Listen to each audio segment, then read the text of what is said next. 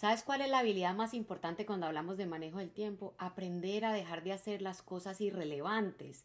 Desde que empieza el día tú tienes que separar lo que es relevante para tu futuro, para tu bienestar y para tu familia y lo que es totalmente irrelevante, o sea, actividades de alto valor y actividades de bajo valor.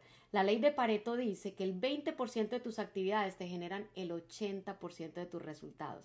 Sin embargo, hay un montón de ladrones de tiempo que nos roban nuestra calidad de vida, nuestras finanzas, nuestra felicidad, nuestro bienestar. Cosas tan sencillas como ponerse a ver redes sociales. No me refiero a redes sociales donde estás trabajando o consumiendo contenido de valor, sino viendo chismes y las historias de los demás. Tú haces eso una hora al día, eso son 365 horas al año. Y mira la ley de acumulación. 365 horas al año significan como un mes y medio de días laborales, ¿ok? Porque el día laboral tiene ocho horas. Entonces imagínate la cantidad de tiempo que te está siendo robado por actividades irrelevantes. Entonces todos los días hazte esta pregunta al empezar.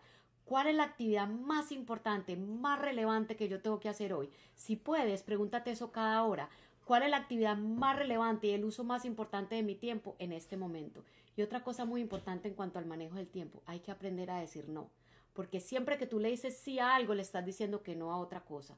Si tú le dices que sí a ver una serie en televisión, le estás diciendo no a pasar tiempo con tus hijos, a leer, a educarte, a hacer ejercicio, a meditar y a cosas mucho más relevantes. Entonces, tienes que sacar esas antenitas y estar todo el tiempo cuidando con pinza en qué estás invirtiendo tu tiempo. Un abrazo.